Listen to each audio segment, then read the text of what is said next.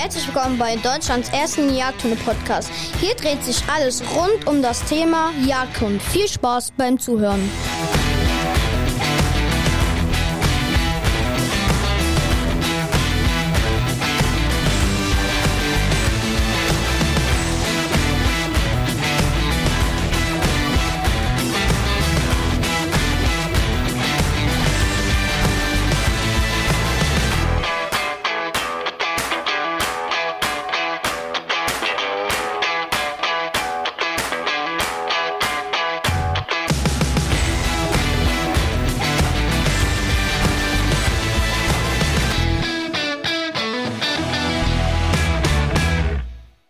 Willkommen bei Deutschlands erstem Jagdhunde-Podcast Horüt Ho. Mein Name ist Dennis Panthen. Ich freue mich, dass ihr wieder zugeschaltet habt und uns hier heute zuhört. Mir gegenüber sitzt der wunderbare Jan Beckmann. Jan, herzlich willkommen im Podcast. Ja, hallo. Vielen Dank, dass ich da sein darf. Ja, gerne. Ich freue mich. Äh, Der eine oder andere kennt uns von YouTube. Ja, hoffe ich doch. Ja, wir äh, haben ja mal ein bisschen äh, der Jagdhundeausbilder hinter den Kulissen gemacht. Da warst du ja ein bisschen dabei. Wir haben ein bisschen was dokumentiert. Ähm, ich muss dazu sagen, wir hatten leider nicht den durchschlagenden Erfolg. Warum auch immer. Äh, man, äh, ja, wir kommen, wir kamen da nicht richtig aus dem Quark, ne? Wenn man immer guckt, weil viele, die es gerne geguckt haben, haben natürlich jetzt auch gefragt, ah, warum geht's da nicht weiter? Und äh, Leute, ihr müsst wissen im Hintergrund auch, ähm, wenn Formate nicht richtig geklickt werden, dann muss man die leider ja, ein bisschen runterfahren, ein bisschen einstellen, dann kann man da nicht mehr so einen Fokus drauf legen, weil tatsächlich die Währung auch natürlich die Klicks sind. Das ist, äh, und da muss ich mal alle Podcast-Zuhörer hier loben. Leute, wahnsinnig, äh, wie ihr hier den Podcast hört. Das übersteigt ja bald die YouTube-Zahlen. Also wir, ich habe mehr Abonnenten im Podcast-Format als auf dem YouTube-Kanal. Der YouTube-Kanal hat, glaube ich, 9000 oder so. Das heißt, jetzt hier hören wahnsinnig viele Leute zu. Danke dafür, dass ihr hier so treu ähm, dabei seid.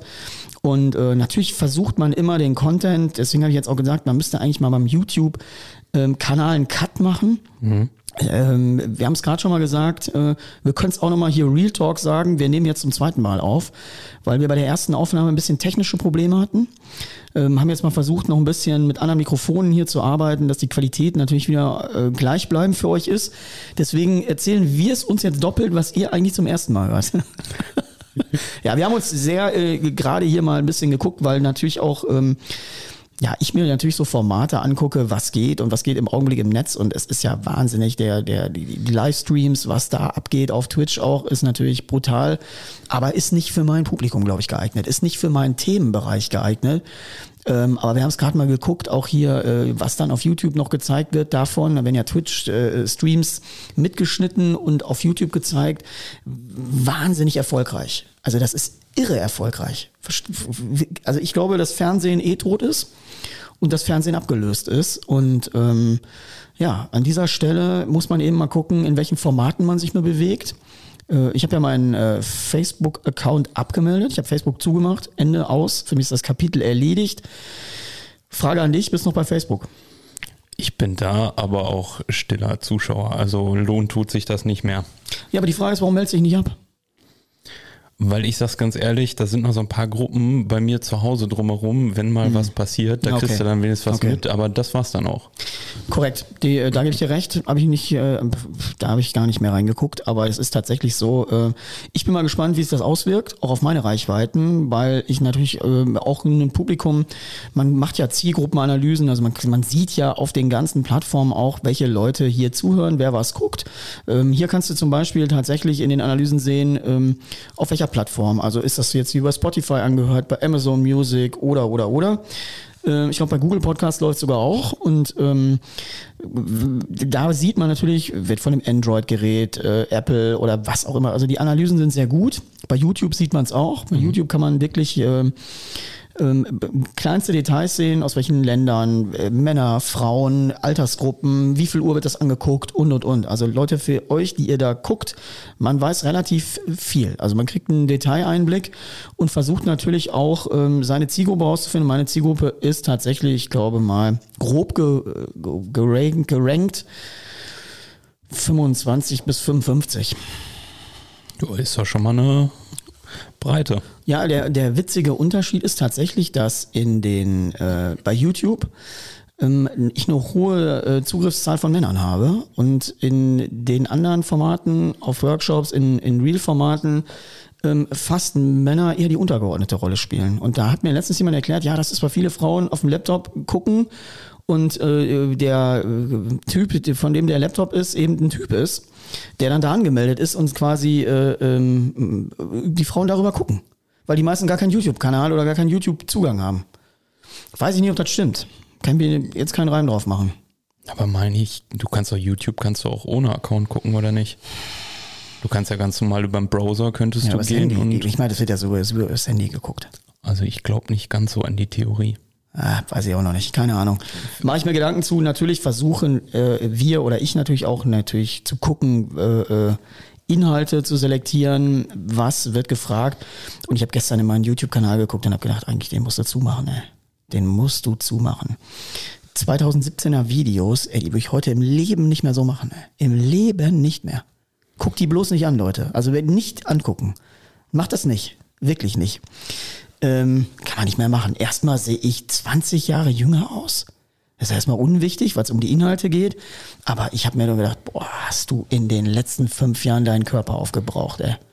Ja, wenn du sieben Tage die Woche arbeitest, ohne Punkt und Komma, irgendwann, boah, siehst du, wie die Kräfte ausgezehrt sind. Und da konnte ich sehen, ich habe ein Video gesehen, ich war im Thema Apportieren. Da waren die Mädels ja auch noch, Goya und Gerti, super jung. Ich glaube, da waren die, weiß ich, ein halbes Jahr alt oder so. Wo die Goya noch so lustig vom Tisch gefallen ist beim Apportieren. Habe ich natürlich drin gelassen, aber auch wie ich da aussah. Ja, gut. Aber ist doch schön, so hast eine Entwicklung, so siehst du es. So kannst du jetzt drüber reden. Ja, ich habe die Entwicklung ja gesehen. Wir können ja ein bisschen noch hier im Real Talk off-topic bleiben. Wir sind ja noch nicht bei unserem Thema zur heutigen Sendung hier. Ähm, man sieht auch, wie ich durch alle Epochen gegangen bin. Ne? Also man sieht meine Anfänge, Product-Trainer, äh, warum das Product-Trainer hieß, warum es dann nachher Dennis Panthen Hundetraining hieß und jetzt eigentlich eher äh, den Volljagdeinschlag hat, weil ich auch irgendwann diesen Arbeitsbereich der anderen Tätigkeiten eingestellt habe. So, es ist ja irgendwann die Fokussierung nur noch gekommen, weil ich auch ein Freund davon bin, Leute, du musst nicht als Hundetrainer einen Baukasten haben. Also n- n- nicht einen Baukasten, einen Bauchladen.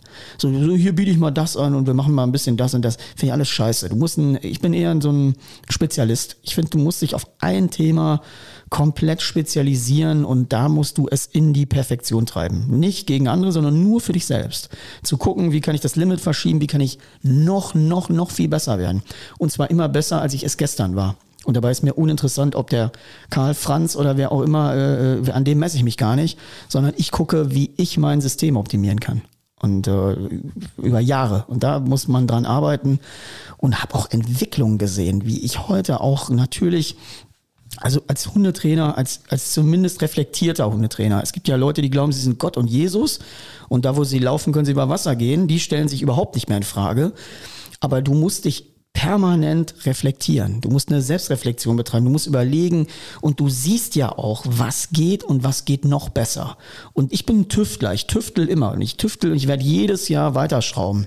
Das mache ich, bis ich mal irgendwann den Deckel zumache. Äh, ist das ein ständiger Prozess? Es ist kein, ich, ich bin jetzt hier und jetzt weiß ich's und nee, überhaupt nicht. Wir haben ja immer neue Möglichkeiten, wir haben andere Dinge, die wir machen können. Wenn ich jetzt nur mal den Einfluss sehe in die Jagdhundeausbildung durch die Wärmebildhandgeräte, ah, durch die Wärmebilddrohnen, was wir alles machen können, äh, was alles so geht. Und äh, genauso wie ich immer nach diesem digitalen Windmesser gefragt wird. Ja, natürlich kann ich auch Seifenblasen nutzen und mir ein Haar ausreißen. Haare habe ich mir lang, lange genug ausgerissen. Da siehst du mal, wie viele Jahre ich das mache. Da sind gar keine mehr da. Vielleicht müsste ich am Bart ziehen jetzt. Ja, Quatsch. Leute, Spaß muss sein, äh, gehört auch dazu und deswegen, ich möchte auch gar nicht, ich will das gar nicht immer. Gerade der Podcast muss auch mal ein, ein Talkformat sein. Ein Talkformat. Jan, stell du dich doch mal ein bisschen vor. Wie gesagt, die Leute, die nicht YouTube gucken, weil sie nur Podcast hören, das soll es geben, die äh, quasi, ähm, die dich gar nicht kennen. Wer bist denn du überhaupt? Wie, wie sind wir denn zusammen gestolpert? Kannst du mir erzählen? Wer ist, der, wer ist Jan Beckmann? Und was macht er überhaupt? Ja, meinen Namen hast du ja gerade schon gesagt. Korrekt. Ähm, ich bin 29 Jahre alt, ähm, komme auch aus dem Ruhrgebiet, beziehungsweise es grenzt schon fast an Sauerland dran, unten an der Ruhr. Du kannst noch zur Ü30-Party, fällt mir gerade auf, ne? Nee, U30. Nee, U30. Ah, ey. Nächstes Jahr nicht mehr. Scheiße. Dann bin ich auch raus. Ja. Ich bin 42. Boah. Habe ich aber nicht gesagt. Ähm, ja, Also ich arbeite in der Jagdbranche für ein Jagdreiseunternehmen und äh, koordiniere da so ein bisschen die Jagdreisen und Inlandsreisen und unter anderem auch das Thema Flintenjagd. Kannst du auch mal Werbung für machen. Sag da wieder ein Unternehmen heißt. Vielleicht hört der ein oder andere zu und sagt, ey, ich will mir mal eine Jagdreise buchen. Dann kann ich doch mal einen Jan anrufen, theoretisch. Wie heißt dein Unternehmen? Wo seid ihr? Ja, also wir heißen K&K Premium Jagd und äh, wir sitzen in Dortmund die Hohe Straße 100, quasi direkt gegenüber von der Westfalenhalle. Grüße also, gehen an deinen Chef raus, der muss mir jetzt zum Essen einladen. Genau. Viel Gratiswerbung, nein, Spaß. An Grüße an dieser Stelle und ähm, das ist quasi dein Job. Also das ist dein Hauptberuf, du machst das, aber du bist ja noch ein wahnsinniger Flintencrack ich moderiere dich ja immer meistens als Flintencrack an, du stapelst ja immer tiefer, als du da eigentlich willst. Das ist auch so eine Qualität, ne? Und deswegen wundert's mich nicht. Ähm, ich finde das immer so schade. Leute, jetzt auch alle, die mal hier zuhören. Wir haben das gerade in der Folge, die wir hier gelöscht haben, auch thematisiert. Die, den, den Blickwinkel auf Social Media. Es gibt so wahnsinnig gute Kanäle, die kaum Beachtung finden.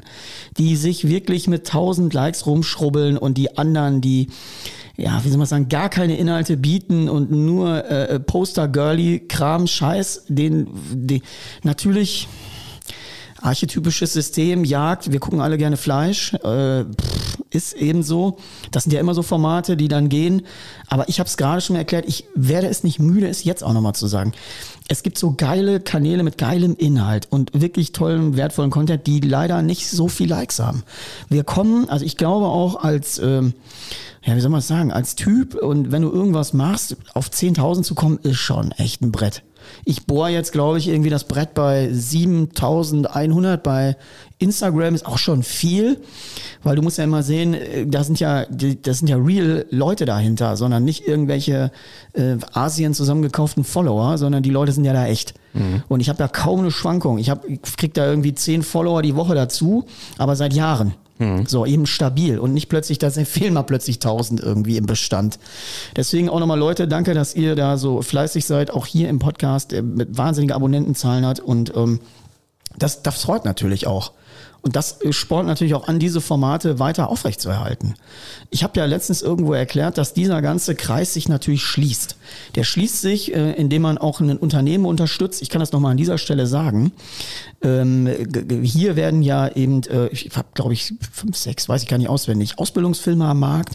Ähm, und Leute, die natürlich auch äh, äh, Ausbildungsfilme kaufen, bezahlen natürlich ein ganzes Unternehmen mit.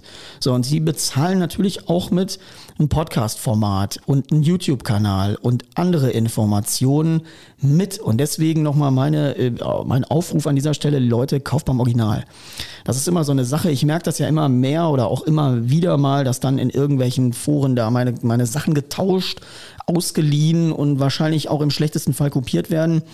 Ähm, da will ich mal ein bisschen gucken, dass ich Leute noch andere Zugangsmöglichkeiten biete. Erstmal kauft beim Original bitte, damit ihr diese Dinge hier natürlich auch mit unterstützt und auch einen Podcast und einen YouTube-Kanal und auch andere Kanäle noch weiter mitlaufen können.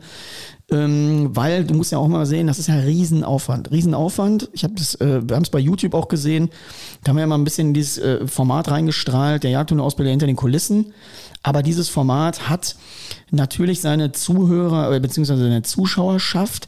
Aber wir kommen natürlich, weil wir eh in der Sparte sind, nicht auf richtige Klickzahlen. Wir kommen ja da nicht aus dem Keller raus. Und deswegen dürft ihr euch nicht wundern, dass dann auch mal unter Umständen ähm, ja, nicht weiter produziert wird. Weil alles leider, leider, ich muss wirklich sagen, leider, ist ja die Währung, in der wir uns bewegen, Klicks. Klicks, Views, Abonnenten und alles, was dazugehört, ähm, sind äh, leider, leider wichtige Bestandteile von diesem ganzen Kram. Und wenn du siehst, was auf Twitch und woanders live gestreamt wird, das ist unfassbar, welche Formate, welche große Reichweite. Seven vs. Wild, auch so ein Ding, ne? Da heizen sich jetzt alle schon ein auf die zweite Staffel und die blasen das so auf, da kommst du bei YouTube gar nicht drum herum im Augenblick. Ich Hast du mal eine Folge gesehen? Nee, ich habe es tatsächlich nicht selber, aber ich höre ziemlich viel. Das ist ja diese Geschichte um Fritz Meinecke, ne? Ja, der ja, sich, Die, die Jungs haben sich irgendwo sieben Tage, sieben Gegenstände irgendwo in der Wildnis aussetzen lassen und müssen dann mit ihren sieben Tagen und sieben Gegenständen da klarkommen und überleben. Und äh, jetzt in der zweiten Staffel haben sie natürlich wesentlich viel mehr Geld, weil das die Videos haben, ich glaube, in zwei, drei Monaten Millionen Aufrufe, Millionen Klicks irgendwo bei YouTube generiert. Und jetzt sind sie in der zweiten Staffel neben so ein Knossi mit. Der Knossi hat, glaube ich, 1,3 Millionen Abonnenten bei YouTube. Wenn der streamt auf Twitch live acht Stunden lang, dann macht der Umsätze, da kannst du dir ein Auto von kaufen. Das ist un, un, das ist der völlige Wahnsinn. Und deswegen, wir merken ja eine völlige Veränderung. Wie gesagt, ich habe bei Facebook jetzt die Tür zugemacht und überlege eben zu anderen Plattformen die Tür aufzumachen. Aber ich habe auch, glaube ich, nicht die Zuhörer und Zuschauerschaft, die ähm, mit auf Twitch gehen würden. Ich fände ganz geil, weil Leute, ihr könnt mir bei Instagram mal dazu bitte schreiben, ob ihr auf sowas mal Bock habt. Weil ich würde gerne mal weltweit, ich kann das natürlich auch in Form von Reaction-Videos auf dem YouTube-Kanal machen, ich würde gerne mal weltweit äh, Jagdhunde-Videos äh, angucken und die mal aus meiner Perspektive analysieren, kommentieren auf Sinnhaftigkeit und, und, und, und, und, auf Trainingssystem. Habe ich richtig Bock drauf. Und man könnte das bei Twitch natürlich live machen, im Stream ähm, wenn wir das technisch hier hinkriegen und man könnte das natürlich aber auch bei YouTube als Reaction-Video machen. Ist nicht so geil, weil du nicht direkt Live-Rückmeldung hast. Ich finde diese Live-Interaktion, wo Leute in den Chat schreiben, ah, sag doch mal dazu was und bla bla bla, du hast direkt ein Feedback. Du hast direkt ein Feedback und kannst direkt sagen, okay, dann gehen wir mal darauf ein und es ist tatsächlich dann das, was die Leute auch hinten raus sehen wollen. Man kann die Mischung auch machen. Ja, weiß ich noch nicht. Müssen wir mal gucken. Leute, schreibt mir mal bei Instagram. YouTube. Schreibt mir mal bei Instagram, äh, äh, schreibt mir da mal und äh, da bin ich mal gespannt, wie euer Feedback dazu ist. Wir waren stehen geblieben bei deiner Vorstellung. Du hast gesagt, Premium, Jagdreisen und deine Flintenleidenschaft. Ähm, die ist ja eigentlich umfangreich. Also immer wenn ich die anrufe, sagst du, ey, ich bin auf dem Turnier, kann ich. Ich rufe Jan an und sag, ey Jan, kannst du mal Eis Bocken? Ja, ich, ich habe ein Turnier. Und äh, Jan, was machen wir denn? Ja, ich habe da gemeldet, ich habe da schon bezahlt. das sind immer so die Telefonate zwischen Jan und mir, wo ich dann so denke, so, what the fuck, ey? Wenn ich mal so viele Hunde trainieren würde, wie du schießen gehst, ey, was ist da los? Wie viel Schuss machst du im Jahr? Boah, schwer zu sagen, aber vielleicht 10.000, wenn Äh, es gut läuft. Wer bezahlt die? Ich selber. Was kostet so ein Schuss? Momentan sind die äh, relativ teuer. Hast Also, du mal ausgerechnet, weil du an Munition verschießt nein, das möchte ich auch nicht. Pass mal auf, ich nehme mal mein Handy dazu. Ich guck mal, wenn wir mal. Du hast doch eine Kiste da stehen. Jan hat mir netterweise Stahlschrot mitgebracht. Ähm, sag doch mal ganz kurz, wie die Kiste kostet. Wie viel sind da drin? Ja gut, die nehmen wir ja nicht auf dem Schießstand. Ja, komm, sag trotzdem mal. Ich sag mal, wenn es gut läuft, zu den Zeiten, wo die Preise noch human waren, hat eine Kiste 5,50 Euro Ja, aber das, gekostet. da sind wir ja nicht mehr. Wir sind nicht mehr bei humanen Preisen. Ist vorbei. Leute, ist vorbei. Es gibt keine humanen Preise mehr. Ja, leider war. Leider war. also ich glaube, jetzt liegst du bei 28 Cent. Pass auf, ich habe gestern angerufen, weil ich mir vorgenommen habe für mein Ausbildungsrevier. Ähm, äh, viele, die es nicht wissen, ich bin ja Pächter eines eigenen Reviers, eines Ausbildungsreviers. Das ist immer gar nicht so klar. Das muss man, glaube ich, auch mal sagen. Das erkläre ich ja immer den Leuten nie so richtig. Ähm, indem ich äh, Jagdhundeausbildung mache, das ist ja quasi meine Betriebsstätte. Und ich habe gestern ähm, mal ein bisschen geguckt und wollte mir noch mal einen Streifen reinmachen, Wildacker. So, jetzt rufe ich beim Reifeisenmarkt an und sag beim Reifeisenmarkt, hör mal, ihr habt mir doch nett Wildacker, ich baue ja immer Wildacker auf eigenen Flächen an, um mal so ein bisschen rauszufinden, wie geht das, wie verhält sich das, wenn ich es runtermulche, kommt's wieder und so auf meinen eigenen Flächen geht das ja alles. So, jetzt rufe ich da an und sag, hallo Reifeisenmarkt, könnt ihr mir noch mal äh, Wildackermischung, Lebensraum 1, kaufe ich meistens davon Agravis. Äh, besorgt mir das mal bitte. Und äh, da ruft einer aus dem Hintergrund, keine Holzbestellung annehmen, keine Holzbestellung annehmen. Ich, wollte gar kein Holz haben. Ja, da sagt die, die Leute wollen alle Holz, wir haben gar kein Holz mehr. Also diese Verknappung und die Verteuerung überall, ja, das ist natürlich bei Munition, wenn gerade mal parallel ein Krieg läuft, ich die schießen jetzt nicht Schrot, aber wahrscheinlich wird das Schießpulver gebraucht. Ja, das Schießpulver wird tatsächlich gebraucht, das ist so. Äh, ich habe jetzt auch mitgekriegt, einige Schießstände mussten den Schießbetrieb einstellen. Ja, das ist mal spannend eigentlich. Äh, ich habe das auch gehört. Und ähm, das ist halt ein Riesenthema. Also die 308 und 222 ist natürlich gefragt, muss man ganz ehrlich sagen. Gerade durch den Krieg. Gut, dass ich meine 222 jetzt abgegeben habe. Ich habe meine 222 und mein, ich schieße jetzt 8x57 ES. Ich würde sagen, da hast nichts verkehrt mitgemacht. Nö, krieg ich äh, in meinem Niederwildrevier alles mit einer Erde anrevelt. Ja, definitiv. Nicht nur das. Ja, ja, also deswegen. Äh, also Schießstand, Betriebe haben eingestellt. Ja. Einige. Weil keine Munition mehr da ist. Also einige haben halt das Problem, dass sie spezielle Munition verwenden müssen mit einer Filzvorlage. Ja, stimmt. Ähm, die ist dann, sage ich mal, biologisch abbaubar und äh, ja, die kann leider nicht mehr geliefert werden. Das ist das Problem. Hast du jetzt ausgerechnet? Ich habe mein Handy hier immer noch in der Hand. Ich habe gerade mal ausgerechnet, wenn du, du 11.000 Schuss machst und 25 in so einer Kiste sind, dann sind das 440 Kisten, die du verschießt. 440 Kisten, eine Kiste kostet 10er? Ja, ich sag mal, du kannst von bis, also eine Trainingsmunition liegst du wahrscheinlich irgendwo bei 70 Euro die 250 Schuss. Wer, äh, bring mich nicht durcheinander jetzt hier. Also, der Schuss 28 Cent. Ah, jetzt bin ich wieder, also, ah, dann muss ich nochmal anders hier rechnen. Das müssen wir nachrechnen. Moment. Elf. Das Handy das jetzt hier macht, 11.000. Aber wir wollen doch die Leute motivieren, dass sie zum Schießen gehen und jetzt hier nicht. 3000, irgendwann um 3100 Euro. Ja. Also, Ja, ich sag mal, Wettkampfmunition ist natürlich nochmal was anderes. Zum Training verschieße ich jetzt nicht die Munition, die ich beim Wettkampf verschieße, weil die einfach nochmal anders ist. Teilweise, wenn wir jetzt ins Thema richtig ja klar, wir einsteigen. gehen, erst mal, wir gehen richtig ähm, rein jetzt, Leute. Jetzt geht's los. gerade beim Tontaubenschießen kann man viel machen. Ne? Ähm, das geht über Munition, über Chokes, ähm, schießt du Stahlschrot, schießt du Bleischrot auf den Ständen. Da gibt's so viele verschiedene Varianten. Ähm, ich denke, das müsste man alles mal einzeln aufklappen, weil ich denke, einige, wenn man das so sieht, was ich auf den, ich mache auch Aufsicht auf den Schießständen und begleite Gruppen und äh, da sind ziemlich viele Jäger. Man sieht häufig immer nur dieselben Gesichter, was ich ein bisschen schade finde. Aber ähm, Ja, warum, pass auf, lass mich kurz mal da reingrätschen. Warum ist Flinte immer so ein Riesenproblem? Ich sehe es ja bei meinen ganzen Hundeführerinnen und Hundeführern. Die tun sich alle schwer. Da hat niemand eine richtig passende Waffe. Da ist dann Opas Prügel, damit wird dann eher recht und schlecht oder ganz beschissen mitgeschossen. Flinte ist für alle ein Schmerzthema. Warum ist das so? Weil was machen die alle falsch? Warum hat keiner Bock? Weil es natürlich anspruchsvolles Schießen ist. So durch ein Zielfernrohr gucken, auf einen roten Punkt, den mir jemand da eingeschossen hat, einen Knopf zu drücken, halte ich noch für überschaubar. Aber interaktives Schießen bei der Flinte, so, was macht so schwierig? Ja, ich denke, es fängt schon leider in der Ausbildung an. Das ist ein Riesenthema. Ich habe das selber erlebt in der Ausbildung. Richtig Flinte schießen bekommt man da nicht beigebracht. Das muss man einfach so sagen. Ich sag mal, wenn das wirklich so ist, dann hat man wirklich einen Glücksgriff. Aber meistens ist das wirklich diese Trap-Disziplin. In einigen Bundesländern wird auch Skeet geschossen, was es sind Grundlagen für das Flintenschießen, ja, definitiv, aber was für die jagdliche Praxis eigentlich relativ unrelevant ist. So wie Ja. ich das mache, wenn ich sportlich Tontauben schieße, da sind, also ich schieße Jagdparcours. Das ist jetzt nicht, wie man das, diese olympischen Disziplinen Trap, Skeet, sondern wirklich äh, an das jagdliche Geschehen angelegte Tauben. Klar, da sind auch sportliche Sachen dabei, da muss man auch mal diese Trap- und Skeet-Sachen. Aber für den Jäger sind es eigentlich normale Tauben. Und da gibt's ja, das sind einfache Sachen, die werden einfach falsch vermittelt, muss man ganz ehrlich sagen. Ja, aber warum ist auch immer der Theater mit den Flinten? Du kriegst ja auch nie gefühlt eine richtige passende Flinte, weil immer die verkauft wird, die im Laden noch rumliegt oder was? Oder wo sind die blöden Scheißprobleme? Also dieses Thema als wirklich Vorstehhunde Junkie, ne, es geht mir so auf den Sack. Weil entweder kriegst du dann eine Flinte, die noch im Laden rumliegt, wo man denkt, oh ja, jetzt kommt da jemand, dem können wir die gerade mal verkaufen, weil das ist ja auch immer eine Sache von Verkauf. Ich kapier es nicht. Ich kapier es nicht. Kurze Frage, was schießt du für eine Flinte? Ich schieße eine Krikowka 80 Flinte. Okay. Ich, also Mo Modell Parcours heißt die. ja.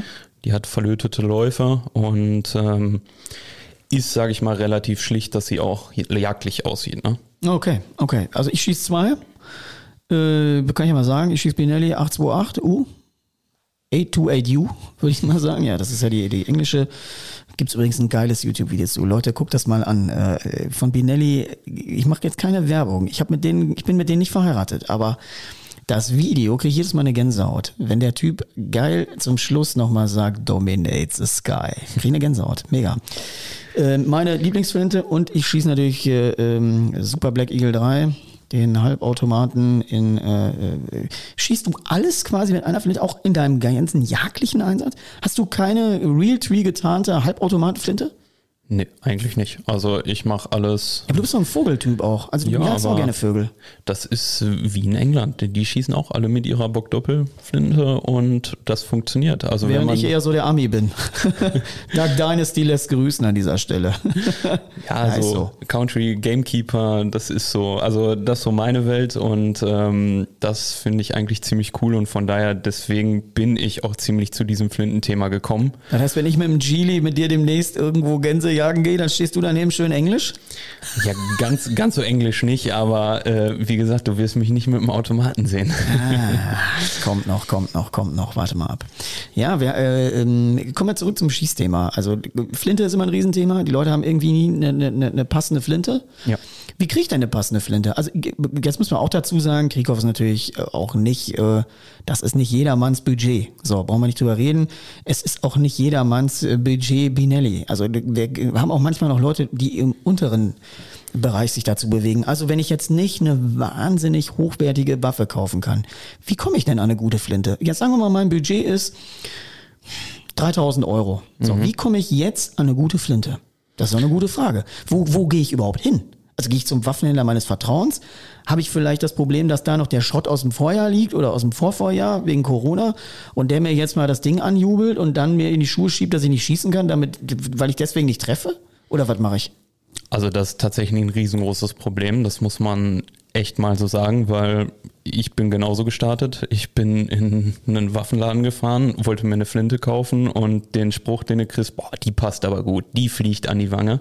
Mm, Wahnsinn. Das Ding passt äh, eigentlich vorne und hinten nicht. Ähm, ich sag mal, was immer eine gute Variante ist, ist tatsächlich eine gebrauchte Flinte, wenn man da anfängt. Und, ähm, ja, aber wo kriege ich die denn? Wo kriege ich eine gebrauchte Flinte? IGAN, Verband der deutschen Büchsenmacher. Bin ich überhaupt kein Freund von. Ich habe auch alle meine Waffen, die ich verkauft habe, auch wenn ich sie mit Verlust abgegeben habe, immer an Händler verkauft, mhm. weil ich das Theater nicht will. Und jetzt habe ich eine alte Flinte gehabt hier, die, die äh, sech, sech, eine 16er. Die habe ich zur Polizei gebracht, zur Entwertung. Die haben sie jetzt mit dem Bohrer durch, durchgebohrt. Ja, aber es gibt ja viele, viele Varianten. Der VDB, also Verband der deutschen Büchsenmacher, die bieten was an auf der Seite. Da sind alle Waffen, die bei Büchsenmachern stehen. Ähm, man kann klar in den, bei uns ist es der RWJ, da kann man drin gucken, da sind auch teilweise ja, aber mal woher Sachen will ich wissen, ob die passt? Ich frage jetzt immer ja, noch mal als dämlicher das, Anfänger. Das Thema Passen ist natürlich sowieso es wird kein Schaft passen. Pass mal auf, weißt du, ich habe gerade eine Idee. Wir müssen einen Laden aufmachen, deutschlandweit, der sich nur um Flinten kümmert. Und die Leute werden da vermessen, geranged, mit einem Computerprogramm ausgetüftelt. Ich glaube, dann, dann kommt ganz Deutschland zu diesem Laden, wenn du den hast. Schwör ich dir. Sag ich dir jetzt schon. Das könnte sein. Da muss man nur Kommen wir jetzt langsam vor hier wie bei, wie, bei, wie bei Knossi im Livestream. Leute, schreibt mal eine Eins in den Chat. Wenn ihr meint, ja, ja, schreibt mal eine Eins genau. in den Chat. jetzt mal ehrlich, wenn du so einen Laden eröffnest, ja, dann rennt dir doch ganz Deutschland die Bude ein. Ja. Also du musst keinen Maßschaft haben für den Anfang, aber. Glaube ich ja auch nicht. Also nochmal, pass auf, ich sage nochmal einen Seitenhieb zu Binelli 828. Das ist ja Perfect Fitting. Ich kann, glaube ich, in, in, in, das war ja der Grund damals, warum ich die gekauft habe, weil ich auch die Schnauze voll hatte. Ich hatte keine passenden Flinten. Und da war mir klar, mit diesem Ding, mit einem Schießlehrer zusammen, kannst du die so lange verändern und einstellen, bis die passt. Das war der Grund, warum ich die gekauft habe. Und ich glaube, die Budgetgröße ist da zweieinhalb oder so. Ich kenne den Preis aktuell nicht. Mhm. Wahrscheinlich jetzt mit gestiegenen Preisen drei, weiß ich nicht. Aber ähm, das war doch das Thema, warum ich überhaupt gesagt habe, ich kaufe so eine verstellbare, auf mich einstellbare. Weil du bist natürlich im Bereich bei Krikow, klar, da kannst du natürlich, da hast du natürlich auch nochmal einen ganz anderen Service, eine ganz andere Betreuung, du hast ein ganz anderes Material, das ist ein ganz anderes Ding. Das ist auch ein Universum weiter. Brauchen wir nicht drüber reden. Ja, ich sag mal, man muss sich, irgendwann wirst du an den Punkt kommen, wenn du dich für dieses Thema beschäftigt oder mit diesem Thema wirklich intensiv beschäftigst, wo du an den Punkt kommst und sagst, okay, was möchte ich? Möchte ich viel schießen? und mache das intensiv oder sage ich, okay, ich bleib derjenige, der mal schießen geht, habe gar nicht so den Zugang dazu. Dann reicht sowas vielleicht auch, dann reicht eine Schaftverstellung. Ich schieße jetzt auch momentan, muss ich ganz ehrlich sagen, keinen Maßschaft. Ich habe auch nur eine Schaftverstellung bei mir, mhm. ähm, kann die so einstellen, das funktioniert genauso gut, deswegen sage ich, dass das muss kein Maßschaft sein. Aber ähm, man muss sich natürlich mit diesem Thema schon beschäftigen. Und wenn man dann natürlich viel schießt, dann kann man sich auch überlegen, schieße ich drei Flinten durch in meinem Jägerleben, drei bis vier Flinten, mhm. um die drei bis 4.000 Euro. Oder sage ich dann einmal, ich kaufe mir eine und vererbe die auch noch weiter. Mhm. Das sind so Themen, mit denen muss man sich dann beschäftigen. Voll. Aber ähm, das sind ja, sage ich mal, so die Anfänge. Also wichtig ist eigentlich eine Flinte zu haben. Die schießen eigentlich alle geradeaus. Das ist wie bei der Büchse. Ja, und ähm, das Zielfernrohr ist in dem Sinne der Schaft. Und da muss man dann gucken, dass man eine Schaftverstellung hat und sich jemanden sucht, am besten irgendwo auf dem Skistand, dann da Zugänge sucht, der vielleicht mal drüber guckt und dazu was sagen kann. Das ist nicht einfach, das weiß ich. Äh, Ja, weil ganz ehrlich, ich, äh, wenn ich mich an meine Ausbildung erinnere, getroffen, daneben. Getro ja, ja, daneben. Hä? Ja, und Äh, warum? Ja, äh, ja. Okay, alles klar. Also verstehst, was ich meine. Es werden ja auch wahrscheinlich hier äh, Leute zuhören, die jetzt erst einen Jagdschein machen oder oder oder. Äh, das ist ein Horrorthema. Ich sag dir, wir machen so einen Laden auf.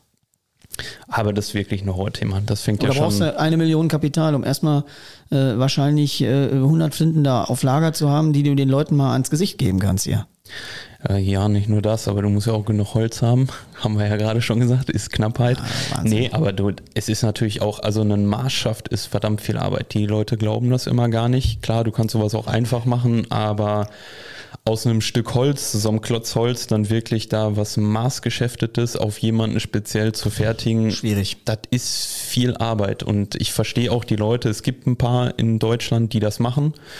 Ähm, aber da hat man halt lange Wartezeiten. Ne? Das ist so. Ja, das ist überall. Also das ist, ich, deswegen sage ich ja, ähm, für den Großteil der Zuhörer ist es wahrscheinlich wirklich so eine Modularflinte, wie ich die da habe, dass man die immer passend bekommt und machen kann, Genau. wenn du auch davon noch eine kriegst, weil der, der, es ist sehr schwer, überhaupt irgendwas zu bekommen im Augenblick. Aber anderes, du, du kannst natürlich in deine Flinte, die du hast, und wenn du dich damit wohlfühlst, dann lässt du dir deine Schaftverstellung einbauen. Das ist eigentlich, in fast allen Fällen ist das möglich, dass dir ein Büchsenmacher nachträglich eine Schaftverstellung einbaut. Okay, also jetzt haben wir schon mal das Thema Flinteabgabe. Was ist denn das nächste Problem? Also ich kann dir ja ganz ehrlich sagen, meine äh, Flintenprobleme lagen immer daran, dass ich völlig äh, äh, dumm geschossen habe. Ich habe natürlich immer, wie man es so schön bei der Büchse auch macht, im Stand Kimmer und Korn aufs Ziel, habe ich natürlich immer hinterher geschossen.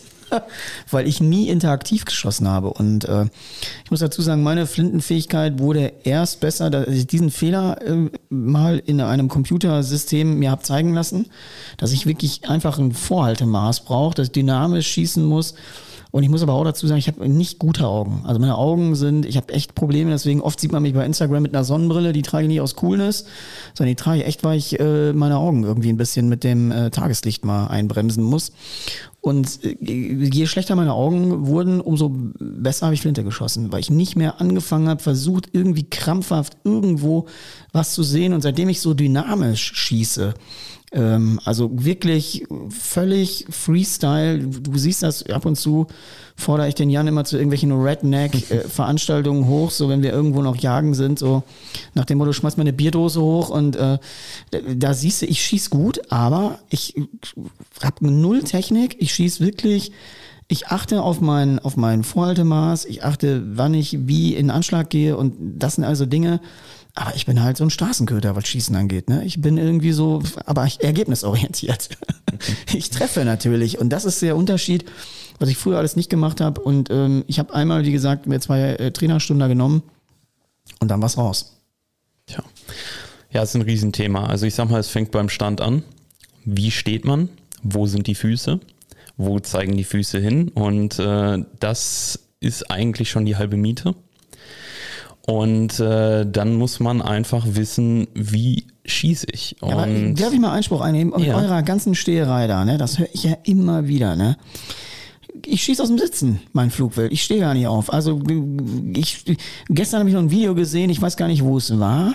Äh, natürlich wieder irgendwo USA. Da hat einer mal, äh, keine Ahnung, sechs Tontauben hochgeworfen aus der Hand. Und der rannte nach vorne, warf die mit Anlauf hoch in Turnschuhen und kurzer Hose und machte bam, bam, bam, bam, bam, bam, bam. Und dann war alles Staub. So, der, der steht ja auch nicht. Der, der feuert ja aus seinem Flow quasi, aus seinem, äh, äh, wie erklärst du das denn dann? ich sag mal, wenn wir es mal plump sagen, ist es mal nach Zahlen. Ähm, du, du hast ein Bild gesehen und machst dieses Bild und gerade die Leute, die aus der Hüfte schießen, das sind keine weiten Tauben. Die sind nicht großartig technisch, Ja, und der hat wahrscheinlich, sagst. wahrscheinlich eine breite Streupatrone drin. Das, das kann, also ich mag das jetzt hier nicht verneinen, aber äh, nee, das sind einfach Sachen, du kannst aus der Hüfte, kannst du natürlich auch schießen. Wenn du weißt, wo du hinhalten musst, funktioniert das. Das ist aber das Riesenthema und das ist ja, du willst bei Wild, willst du gezielt töten. Ja, das ist ja, was anderes. So, und ähm, wenn, wenn wir da hinkommen, weil wir ja dann wieder auf das Thema Hund und äh, Wild dann auch kommen, das sind so verschiedene Sachen. Das mag in den meisten Fällen funktionieren, gerade auch wie du sagst, wenn du sitzt. Aber gerade in diesen Situationen, wo du wirklich dieses intuitive Buschieren zum Beispiel, Mhm. da funktioniert das. Ja, du hast einen, abgehenden, einen abgehenden Fasan, von dem, dem schießt du im Endeffekt hinten drauf. Ja, aber Buschieren passiert im Wald, muss ich mal Einspruch einlegen, sondern du meinst Quersuche im Feld. Quersuche im Feld auf Niederwild. Buschieren ist die, wenn ich, wenn ich jetzt meine VGP-Prüfungsordnung raushole und Buschieren dort abgefragt wird, dann ist das quasi Quersuche in einem Waldstück. Ja. Mit äh, Wendepfiff links, rechts. also du, wir wissen, was du meinst. Also Ja. Quersuche im Feld, klassische Niederwildjagd. Genau. Da äh, ge- unterscheide ich ja nochmal die schnell, wahnsinnig schnell abgehenden Hasen, wo ich natürlich, jetzt kommt mal wieder der Hundetrainer oder, oder der Ausbilder hier bei mir durch, das ist ein hochkomplexer Vorgang, den Hund richtig einzuarbeiten und dann in dem Augenblick die Waffe in Stellung zu bringen. Hase geht, das ist eine Millisekunde. Du musst den Hund stoppen unter Umständen, wenn er nicht alleine durchsteht. Es gibt ja wieder immer in diesen harten Bejagungsphasen, dass das alleine durchstehen auch mal sich verflüssigt, ganz ehrlich. Das muss dann äh, immer wieder durchgesetzt werden und dann hast du ja die Probleme. Dann noch schnell zu schießen, den Hund nicht zu verletzen, den Hund zu stoppen, das ist ein hochkomplexer Vorgang. Die Leute meinen immer, das ist so, hm, ja, ja, ja, aber das, das eine vernünftige Suchenarbeit, kurz eng unter der Flinte, wild anzeigen, dich vorbereiten, Hund stoppen, schießen, Hund aus dem gestoppten Zugang zum, äh, äh, auf, auf warmes Wild zum Apportieren zu schicken, ist eine eierlegende Wollmilchsau. Das ist äh, korrekt. Ja, das, das, also wie gesagt, da wird dir noch die Hüfte qualmen, weil du bist ja in der ersten Saison quasi mit dem Hund am Start und äh, ich werde dich natürlich mitnehmen zur Hasenjagd bei mir und da wirst du sehen, da kannst du dich nicht mehr auf Schießen konzentrieren. Du wirst dich da auf den Hund konzentrieren. definitiv. Also das wird für mich die größte Vora äh, Herausforderung. Und da das ist, ja einfach Flug, so. da ist ja Flugwild dann auf Fasane zu jagen einfacher, aber die Hasen sind schnell am Boden. Ja. Die schlagen Haken, die sind, die wissen auch genau, wie es geht und da ist es super komplex. In dieser Kette steckt so viel drin und ich werde demnächst mal, ich werde ein Video dazu machen, äh, ich werde mal die Vorbereitung, die Technikvorbereitung Hund Flinte am Fasanenwerfer zeigen. Vielleicht mache ich das für YouTube. Ja. Ähm, dass ich mal diese vorbereitende technische Übung zeige, inklusive Schießen. Und da wird man nämlich schon sehen, wie komplex es wird. Aber wenn du das vorbereitest, dann bist du in der Saison brutal stark. So, aber jetzt sind wir nochmal bei meinem Thema Fußstellung. Und genau das ist ja das Thema. Wenn du genau weißt, wo der Fuß hingeht, hast du dir auch eine eigene Sicherheit eingebaut. Weil du schießt quasi da, wo der Fuß hingeht. Und wenn du in dem Moment, wo der Hase hochgeht und du dann wirklich den Hund so unter Kontrolle hast, dass er down liegt und gehst schon mit dem Fuß in Richtung des Hasen, wo du ja weißt, du willst schießen und kannst auch schießen, das sind ja Millisekunden, das passiert ja alles in wirklich Ja, der Hase so ist einer. wahnsinnig schnell aus deinem Flintenbereich raus. Ja. Der macht die 30 Und des, Meter in keine Ahnung. musst du schnell sein. Du gehst von hinten durch den Hasen und drückst ab. Du hast auch keinen zweiten Schuss, wenn ich ehrlich bin. Die mal Leute, die da immer noch, du musst, der erste Schuss muss sitzen. Ich bin Ja. überhaupt kein Freund von einem zweiten Schuss. Ähm, das ist, sind immer so Dinge, weil dann, äh, dann bist du beim ersten irgendwie, boah, ja, der rotzt erst mal raus, ich habe noch einen zweiten. Obwohl, da muss ich sagen, ganz ehrlich, viele machen den zweiten Schuss, obwohl sie ihn gar nicht machen, weil der zweite ist einfach für, für, Für nichts. Kopf, Ja. für den Kopf, ne. Das macht, weil du siehst das auch beim Tontausendschießen, das macht dann bam bam. Und da denkst du dir so, mhm, okay, du hast also das zweite Mal nochmal die Taube aufgenommen und hast den zweiten Schuss richtig genutzt. Und der Standbetreiber in dem Augenblick, der dir die Munition verkauft, macht Katsching. Ja, der freut sich. Kling in der Kasse, Katsching. Für den ist das gut. Eine Taube, zwei Patronen. Das ist, das ist ein guter Deal. Ja. Ja, aber das, das ist halt ein Riesenthema und äh, man muss sich da einfach im Klaren sein, dass man da auch eine gewisse Routine haben muss. So, und wenn man viel zum Training auf den Tontaubenstand geht, dann hat man eine Routine und deswegen sage ich auch, man soll viel Jagdparcours schießen, weil das sind ja gerade diese Situationen, hochfliegende Tauben, Hasen. Klar, du kannst das nicht mit der Jagd vergleichen, aber du hast eine Routine da drin. Du weißt, wie du mit der Waffe umzugehen hast. Du weißt, dass du sicher unterwegs bist und nicht, dass ich irgendwie einen Schuss löst. Alle sind in Gefahr, der Hund ist in Gefahr. Das sind ja Riesenthemen und genau Umgang, das ist es Umgang ja. und Waffensicherheit. Ja. Schwierig, ey. Also das ist, wenn Leute die Waffe, ich meine, bei mir gehört sie täglich zum Arbeitsgeschäft, ähm, das ist ein anderer Umgang, den, aber wenn du das Ding natürlich nur alle vier Wochen mal in der Hand hast und dann da so ganz vorsichtig rumfummelst, dann wird's immer unsicher. Ja. Ja, man sieht es auf dem Schießstand. Also wie gesagt, wenn ich die Gruppen betreue, manchmal ist das schon sehr beängstigend. Ich habe den einen oder anderen auch schon mal nach Hause geschickt. Was sind denn so die größten Fehler, die da passieren? Wenn Leute jetzt kommen, die du coachst, was passiert denn da? Ja, ich sag mal, die Waffe wird schon großartig durch die Gegend geforscht. Da wird die Waffe zugemacht, entsichert, ja, und wenn eine Frage gemacht wird sich mit Waffe umgedreht, äh, hör mal, wie war das denn nochmal? Ach du Scheiße. Äh, da wird dir schon schlecht. Also ich habe die eine oder andere Flinte tatsächlich zweimal schon auf dem Bauch gehabt und äh, danach Toll. ist mir schlecht geworden, bin ich nach Hause gefahren. Muss ich wirklich so sagen. Ja, das geht gar nicht. Also das ist, äh, also Waffensicherheit ist bei mir auch echt die oberste äh, Prio. Also das ist äh, ganz ehrlich, dann lieber gar nicht äh, jagen oder mal gar keine Beute machen, weil du irgendwie auf Sicherheit geachtet hast. Dieses Schießen um jeden Preis, äh, die, die Sicherheit, Sicherheit, Sicherheit. Ey, das ist nicht. Ich habe äh, natürlich auch gerade im Umgang mit einem Hund, da passieren ja auch Dinge, wo du noch einen Hund hast. Das ist ja auch eine dynamisch, ein dynamischer Prozess, ähm, die du gar nicht richtig kontrollieren kannst. Ich bin wirklich mal und da muss ich sagen, von Glück, dass ich das überlebt habe. Ich bin, ich habe nicht geguckt und habe mit dem anderen Hundeführer irgendwas dem zugerufen. Und wir waren aber in einer jagdlichen Situation. Und ähm, ich hatte die Waffe auch, glaube ich, schon im jagdlichen Anschlag, soweit ich mich erinnere. Und hatte einen Hund an der Leine bei. Und der ist irgendwo gestartet, hat mich komplett weggerissen. Und ich bin auf die Waffe gefallen und lag quasi auf den Läufen am Boden ähm, werde ich nie vergessen, die Situation. Und danach ähm, habe ich mir auch nochmal gesagt, auch eine, in meinen Ausbildungskonzepten, Laienführigkeit ist ja auch eins meiner Hauptthemen. Ähm, wer da mein Laienführigkeitsprogramm kennt, da, das sind alles Dinge, die da Einfluss hatten. Weil ich eine Verbindlichkeit auf dem Leinenführigkeit brauche, die anders ist als bei einem Haushund. So, wenn der Spaziergängerhund mal zieht, ja, dann zieht er halt mal. Aber wir können das nicht zulassen. Wir müssen einen führigen Hund haben. Das ist so. Ja. Und da sind mir alle Augen nochmal weit aufgegangen und ich habe auch gesagt, Leinenführigkeit ist nicht mehr ein Zustand, den ich verhandle. Den verhandle ich gar nicht mehr. ja. Das ist nicht, das steht nicht zur Diskussion. Meine Nachbarn gucken mich auch immer doof an, wenn ich das so ziemlich ernst mit meinem Hund mache, bis ich genau Ja, dieses ist Thema so. dann erkläre. Weil ich da nämlich, davor habe ich Angst, dass irgendwas ist, du stehst da mit dem Hund und der Hund läuft los, zieht und es geht ein Schuss los. Also ich bin wirklich ein Fuchs und ich habe auch schon, glaube ich, Millionen Situationen hinter mir mit dem Hund. Ähm, aber dass mir das passiert äh, ist, ähm, das war ein Lernprozess für ein ganzes Leben.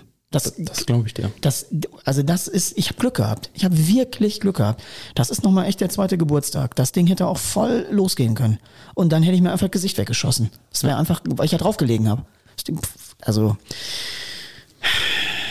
Ja, aber das ist ein wichtiges Thema. ja, also Leute, Sicherheit, Sicherheit, Sicherheit. Leinenführigkeit, Sicherheit, nicht nur auf dem Stand, auch in der Jagd, oberste Priorität bitte. Deswegen, ich habe gestern, warte mal, ich guck mal in mein Handy hier.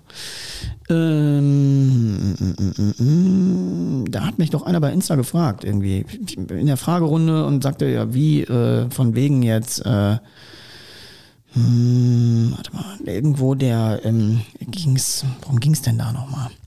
Kriege ich jetzt nicht mehr zusammen. Ach so, doch Gehorsam, wie, wie man da die Prio drauf richten sollte. Ja, von der achten Woche bis zum Ende. Also Gehorsam ist bei dem Jagdhund, davon lebt der Hund. Der lebt nicht nur von seinen Arbeitsleistungen, sondern wir müssen mit dem sicher sein. Das, das, das ist ja das, was der Haushundebesitzer überhaupt nicht versteht. Äh, dass man eine Verbindlichkeit auf Gehorsamsprozess braucht. Das ist keine, äh, das ist nicht irgendwie eine, eine freiwillige Nummer.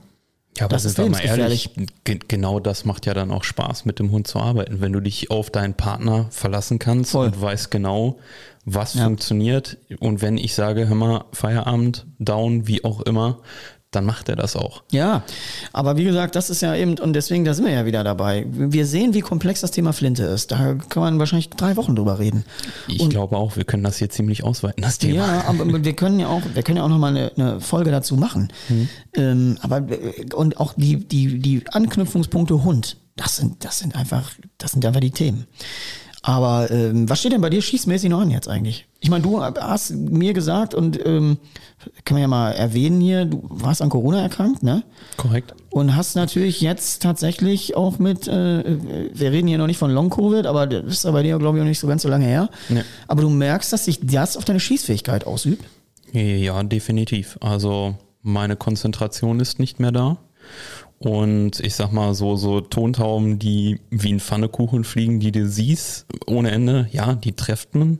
Aber ähm, diese Tauben, Skitauben, Trapptauben, die schnell von rechts nach links gehen, da habe ich Schwierigkeiten. Das Also die. Reaktionsfähig, die Reaktionsfähigkeit ist Also bis, quasi bis, eingeschränkt. bis das bei mir angekommen ist, was ich normalerweise intuitiv mache. Mhm. Ähm, bei einigen kannst du es nicht, aber bei den meisten, die sind weg. Sage ich Mhm. ganz ehrlich, dann habe ich die nicht gesehen. Ich bin sehr enttäuschend nach einem Wettkampf da rausgegangen. Ich glaube, so schlecht habe ich in meinem Leben noch nie geschossen. Mhm. Ähm, das ist ehrlich, da war ich ziemlich hart enttäuscht. Ja, gehört auch dazu. Also Ja, das ist so. Ist natürlich jetzt Pech, äh, muss man echt sagen, aber ich glaube, dass die Fähigkeit wiederkommt durchs Training, bin ich fest davon überzeugt. Ich drücke dir definitiv die Daumen, aber das ist auch so. Und ganz ehrlich, man muss auch mal, ey, ich merk's doch auch. Also ich, man muss sich doch auch mal als Profi, die Leute meinen immer, ah, das läuft alles immer wie von alleine und der macht immer sein Ding und der bolzt immer durch. Also ich habe bis jetzt Glück gehabt, aber ich kann auch immer durch die nächste Hundeprüfung mal durchfallen. So ist halt so. Geh Das ist eine Hause. Achterbahn. Ja, mein Gott, ey, da fange ich da auch nicht an zu heulen. Also wer, wer, in meinem Fall ist es ja noch, ich äh, erwarte ja Leistungen von Tieren, die völlig unkalkulierbar sind. Ich kann die gut vorbereiten, aber der Hund kann an dem Tag alles haben. Durchfall, Bauchschmerzen, Kopfschmerzen oder der fühlt sich nicht gut oder was auch immer. Ja, dann falle ich auch mal durch. Ja. Wie gesagt, toi, toi, toi, ich bin einmal durchgefallen, Bringtreue. Ähm, aber da gab es ja ein, ein Special, will ich jetzt hier auch nicht wieder erwähnen, weil das war wahrscheinlich das Abenteuer meines Lebens. Ähm, und aber ganz ehrlich, ansonsten habe ich Glück gehabt bis dato und wirklich Glück gehabt. Und äh, aber ich rechne auch immer damit und denke, ja, in der nächsten Prüfung kann ich auch mal durchfallen. Also ich habe dieses Jahr noch viel zu führen und auf dem Zettel. Ähm, kann mir auch passieren. Ja, ist halt so. Arschlecken. Also ganz ehrlich, ähm, wichtig ist doch einfach nur, gerade auch diese Sachen machen einen noch besser, noch intensiver, noch härter, wenn man beißen möchte oder man geht nach Hause. Also das, äh, ich finde das immer super und deswegen ähm, mein äh, Freund hier Sebastian Schäfer, Doppelweltmeister Mondio, führt ja immer noch. Und äh, der führt und führt und führt und auch wenn er mal durchfällt oder irgendetwas anderes dem passiert, ja, dann quittiert er das einfach so. Es gibt ja viele, die irgendwann ein Level erreichen und nicht mehr führen. Oder sagen, ah, jetzt bin ich Profi und wenn ich jetzt hier durchfall, dann äh, ist das für meine, für meine Reputation nicht so geil. Nein, einfach machen, machen, machen, machen. Und wenn ich durch fünf Prüfungen durchfalle, dann, ist, dann habe ich Pech gehabt. Pech gehabt, mache ich trotzdem weiter. Ist mir völlig wurscht, äh, weil natürlich die Sachen auch nicht einfacher werden. Der Bekanntheitsgrad steigt bei mir. Ich fange auch manchmal irgendwie mit zehn Punkten weniger an. Ja, dann holt euch einen drauf runter. Aber ich höre trotzdem nicht auf. Also so das einfach ist so, man, man muss dranbleiben und auch wenn viele sagen so, ja, äh, aber es ist einfach eine Konstante und es geht auf und ab und dann muss man dranbleiben. Okay, bei, bei mir ist es jetzt noch so das Thema, du hast nicht noch diese, also die Flinte hat kein eigenes Leben, die schießt immer. Die Ja? schießt immer, bei dir bist nur du der limitierende Richtig, Faktor. genau. Beim Hund ist es leider, äh, dass der Hund in der Nummer äh, völlig unberechenbar ist. Also Ja. in jeder Hundeprüfung ist ein Hund völlig unberechenbar. Egal wie gut du vorbereitet bist und wenn du 100 Millionen Mal trainiert hast, kann es immer passieren. Deswegen auch Leute, wenn euch das mal passiert, seid nicht enttäuscht, seid nicht sauer auf den Hund, nehmt den Hund in den Arm und arbeitet und werdet besser und beim nächsten Mal klappt's, bin ich mir, bin ich fest davon überzeugt. Und äh, weil da müssen wir auch mal drüber reden, immer dieses, da, da können wir mal eine Podcast-Folge drüber machen. Weil das ist echt so und ich finde das schade, dass ich bei einigen Leuten, die dann sagen, ja, ich kann gar nicht mehr führen.